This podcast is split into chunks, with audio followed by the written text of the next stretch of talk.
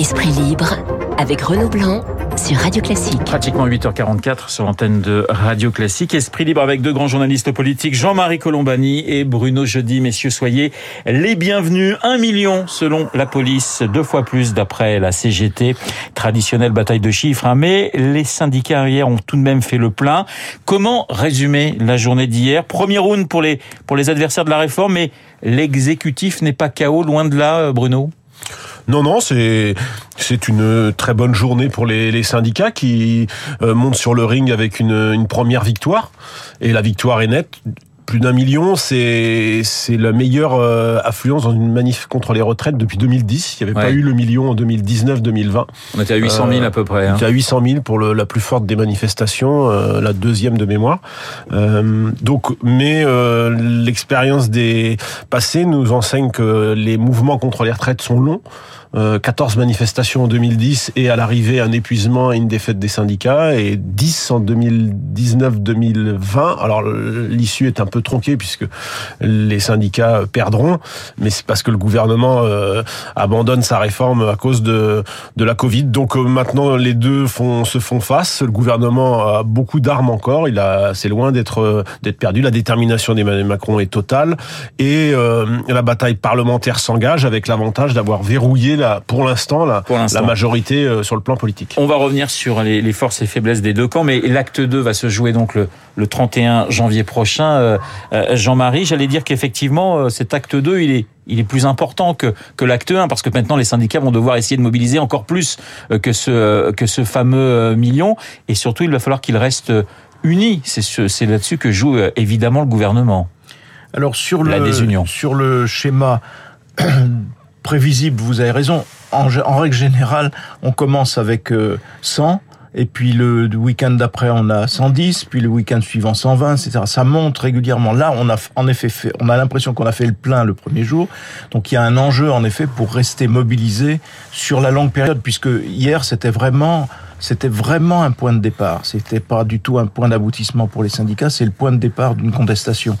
Resteront-ils unis? Il me semble que oui, pour euh, une raison forte qui est que tous sont unis dans une sorte de protestation contre la façon qu'a Emmanuel Macron de gouverner. Et dans cette façon macronique, pardon, macroniste de gouverner, Ouais. il y a le rejet ou le ou la distance ou voire euh, le, le, le- le mépris vis-à-vis des corps intermédiaires et notamment des syndicats, avec une différence de fond qui est que Emmanuel Macron considère que les syndicats doivent traiter des questions euh, sociales en entreprise et les syndicats, notamment la CFDT, pensent qu'ils sont des acteurs de la vie du pays et qu'ils sont des acteurs importants et qu'ils qui contribuent, euh, j'allais dire, à, façonner le, paysage français.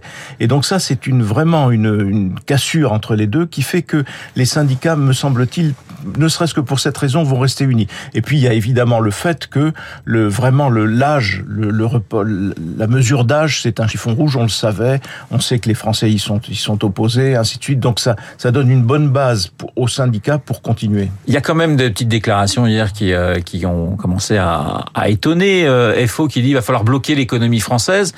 On imagine que pour certains syndicats, ce sont de genre de phrases qui peuvent euh, fissurer quand même, euh, Bruno. J'imagine que du côté de la E CFE-CGC, c'est pas le genre de phrase qu'on apprécie beaucoup quand on joue l'union. Oui, il y a certains syndicats euh, euh, de combat, euh, stylé faux, avec son nouveau euh, secrétaire euh, national, la Frédéric Souillot, qui, qui font de la, la surenchère et veulent aussi un petit peu exister. On voit bien que la, la, la scène syndicale, elle est accaparée par les deux grandes figures, euh, Philippe Martinez et Laurent Berger. Ouais. Moi, je trouve quand même, il faut le dire, que le fait que la, CFDT soit là hier, ça se voit. Ça, ça, ça donne du poids, puisque finalement, euh, le, le, le, le fait qu'ils soient plus nombreux, il y a quand même cette CFDT qu'il faut le rappeler, et le premier syndicat euh, en France, et et surtout le premier syndicat dans le privé, et, et c'est une autre tonalité. Donc euh, il y a ces deux tonalités qui, qui, se, qui font écho, hein, euh, le langage Martinez, Souillot, et solidaire, et puis euh, le, le, le langage réformiste de la, de la CFDT qui finalement le choix de faire le 31 plutôt qu'une grève reconductible, on voit bien que la CFDT a beaucoup pesé. C'est la signature de la CFDT, mais et ils veulent garder l'opinion avec eux. Aujourd'hui, ils ont l'opinion avec eux. Donc Ouais. l'enjeu, c'est de garder euh, l'opinion. Leur grève est populaire pour l'instant.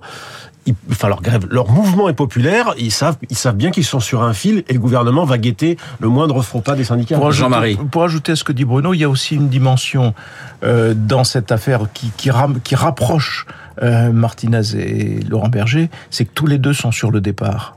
Et donc tous les deux jouent euh, une partie importante parce que c'est au fond le, dernier message qu'ils vont laisser. Laurent Berger va partir, euh, Martinez va s'en aller plus tôt, et donc il est d'ailleurs dans une bataille de succession puisque la, personne qu'il voudrait voir lui succéder n'est pas en bonne position, et donc ça, ça, ça ajoute à la dimension du, du débat.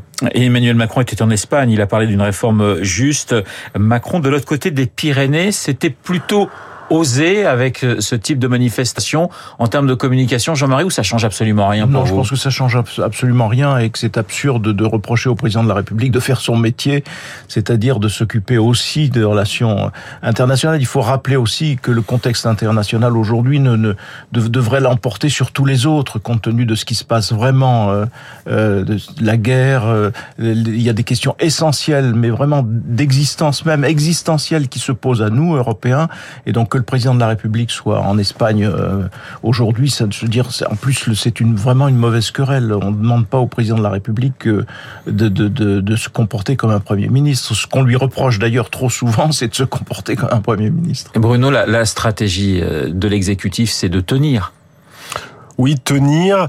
Et pour l'instant, il faut et reconnaître. de rester relativement humble hein, dans les déclarations pour le moment. pas faire de gaffe dans les Ouais. déclarations, c'est très important. Évidemment, euh, chacun va surveiller ce que dit l'autre, mais pour l'instant, le, la séquence, le, le- le- le- le- le- la séquence explication pédagogique, comme on dit, euh, de la part de, de- de- du gouvernement. Enfin, Emmanuel Macron a demandé à ses ministres de se déployer.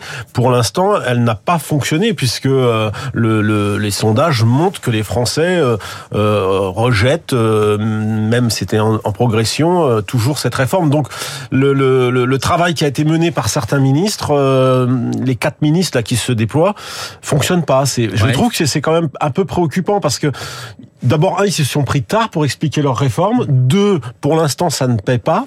Euh, il y a, bon, après, c'est de la technique, mais l'étude d'impact, par exemple, n'a toujours pas été publiée. Enfin, il y a un petit peu de retard à l'allumage, je trouve, de la part du, du gouvernement. Et ça, c'est quand même un peu préoccupant avant la, la discussion parlementaire. Mais surtout, le, retard à l'allumage Ouais. était précédé d'une grande confusion aussi, il faut le reconnaître, parce qu'il y a eu les, les explications données ont, ont beaucoup varié, beaucoup changé Ouais. avant qu'on ne s'arrête sur. Et donc aujourd'hui, on est très exactement dans le paysage que décrivait Cécile Cornudet il y a quelques jours dans, dans les Échos. Il y a d'un côté, euh, c'est une réforme indispensable, et il y a de l'autre. C'est une réforme injuste. Et Ouais. pour le, c'est ça la bataille d'opinion. Et pour le moment, le côté indispensable est totalement écrasé par l'idée que c'est une réforme injuste. Et donc, tant que le gouvernement n'aura pas réussi à montrer que non, ça n'est pas une réforme injuste, il perdra, il perdra la partie aux yeux des Français. Mais parce qu'on sent qu'il n'y a pas de négociation possible. C'est-à-dire que du côté des syndicats, hors de question de bosser jusqu'à 64 ans. Du côté du gouvernement, hors de question de revenir sur euh, euh, cet âge. Non, vous me dites, vous me dites, euh, Bru- Bruno, il y a quand même des, des, des possibilités parce qu'on sent que d'un côté comme de l'autre, euh, les avis sont assez, euh, assez tranchés. Oui et non, Renaud. Je pense que sur l'âge, c'est compliqué pour le gouvernement de revenir sur les 64 ans. Et c'était, on est parti de 65, on est à 60, euh, 64. Je pense quand même qu'il y a une injustice qui, qui pour l'instant est pointée euh, par l'opinion, c'est les 44 ans. Donc là, est-ce que le gouvernement peut avancer? On sait que euh, bouger sur euh, 21 ans, puisque en gros, c'est ceux qui ont bossé euh, avant euh, 21 qui, qui vont cotiser plus. Ça coûte 2 à 3 milliards, donc évidemment, ça met en déséquilibre euh, la réforme. Mais je ne sais pas si le gouvernement avancera, mais en tous les cas, ça pourrait être un geste. Il y a aussi la pension, il y a, il y a quand même, Il y a quand- la ouais. pénibilité, il y a quand même des choses euh, qui peuvent encore bouger. Qu'est-ce Mais il qui y a, il y a- fait il y a une, il y a un, Ouais. un sub- enfin, une- un substrat, une raison de fond qui font que l'opinion est quand même très, très mobilisée là-dessus. C'est que euh, si on compare au mouvement de 2010, qui était celui de la réforme de Nicolas Sarkozy, dont Eric Woerth rappelait qu'elle avait été plus dure dans son contenu Ouais. que la réforme d'aujourd'hui. Il y avait une logique qui consistait à faire que quand euh, Sarkozy, Nicolas Sarkozy disait travailler plus pour gagner plus, tout le monde comprenait. Et le travailler plus était un mot d'ordre euh, acceptable, non seulement acceptable, mais attractif. Aujourd'hui, la relation des Français avec le travail a complètement changé. C'est en grande partie de la faute au Covid, mais c'est aussi aussi en grande partie au fait que euh, dans beaucoup d'endroits, les conditions de travail sont mises en avant parce que les conditions de travail se sont dégradées. Et donc, vous avez d'ailleurs, vous regardez les journaux, vous avez une épidémie de burn-out dans, beaucoup de secteurs. Et donc, cette dureté-là, cette sans changement dans les conditions de travail, changement dans la relation des Français au travail, fait que quand vous dites vous devez travailler plus, ça n'est plus entendu comme ça pouvait l'être il y a dix ans. et ça, c'est un obstacle vraiment majeur dans le processus de cette réforme. Puis moi, je pense que le, le quoi qu'il en coûte est encore trop près pour les Français pour se dire, euh, bah, alors on nous explique que ça coûte 10 milliards, qu'il faut 10 milliards, ils doivent bien pouvoir les trouver, ils en ont dépensé. Donc je, pense que dans la tête des Français, de manière un peu peut-être confusément, euh, c'est difficile à, à, comprendre que en gros le gouvernement se mettrait à chipoter tout à coup. Et, et même si évidemment tout ça est très différent tout ça fait un petit peu boule de neige et, évidemment contribue à rendre la réforme encore euh, plus impopulaire, plus inacceptable pour une partie quand même euh, euh, très, largement majoritaire chez les Français actifs. Question très simple, mais je sais que la réponse est compliquée. Qu'est-ce qui fait que on peut basculer dans un scénario 1995 ou basculer dans un scénario 2010. C'est-à-dire d'un côté plus de réforme, de l'autre côté, la réforme passe. Jean-Marie. La participation des jeunes. Et donc, il va falloir observer de façon très très attentive. Euh, ce qui va se passer demain, c'est la manif euh, organisée par Jean-Luc Mélenchon et par la France Insoumise, avec les entre guillemets mouvements de jeunesse qui sont évidemment liés à LFI. Mais s'ils arrivent à mettre en mouvement les lycéens, voire les étudiants, là, le mouvement changera complètement de nature et on sera dans un scénario qui, par le passé, c'est toujours conclu par le retrait de la réforme. Je pense à Dominique de Villepin, je pense à Édouard Balladur. Je veux dire, ce sont des épisodes où quand vous êtes face à la jeunesse, là, c'est tout à fait autre chose. Quand vous êtes face aux syndicats, les syndicats mobilisent, ils font leur protestation, elle est réussie, le gouvernement fait voter son texte, il l'applique, c'est la règle du jeu. Euh, si la jeunesse s'en mêle, c'est autre chose. Bruno. Pour l'instant, le temps joue en faveur du gouvernement. Les expériences passées l'ont montré. La stratégie choisie par le, les syndicats, en gros, c'est celle de 2010 et 2010 s'il n'y a pas d'événement extérieur du type les jeunes qui s'en mêleraient, le gouvernement doit pouvoir euh, doit pouvoir s'en sortir. Mais euh, on est quand même dans un contexte un petit peu différent, le contexte inflationniste, contexte euh, troublé par la guerre, avec une avec une opinion profondément euh, quand même on inquiète. sent inquiète. je pense que le gouvernement devrait faire attention à pas trop miser sur sur le, la résignation, parce qu'on a vu qu'hier quand même il y avait une forte exaspération me reste une minute. Euh, on a une élection au Parti socialiste qui est assez euh, étonnante. Alors, euh, d'après les derniers chiffres, Olivier Faure serait le vainqueur, 400 voix d'écart avec le maire de Rouen, Nicolas Mayer-Rossignol. Chacun a revendiqué la, victoire cette nuit.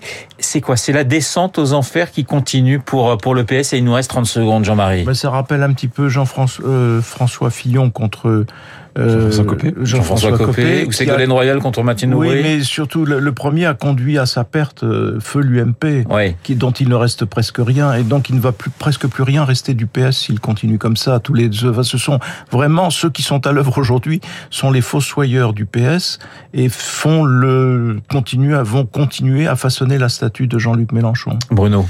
Oui, euh, si euh, on voulait un peu ironiser, on dirait que c'est un mauvais euh, vaudeville, sauf que ça se passe dans une maison en feu et, et quand la maison brûle, si les pompiers se battent, il y a peu de chances qu'ils arrivent à éteindre l'incendie. Voilà, bah, la situation effectivement est plutôt bien résumée par Bruno. Merci messieurs, Bruno Johnny, Jean-Marie Colombani. Dans Esprit Libre, il est 8h57. Dans un instant, nous allons retrouver Augustin Lefebvre pour l'essentiel de l'actualité.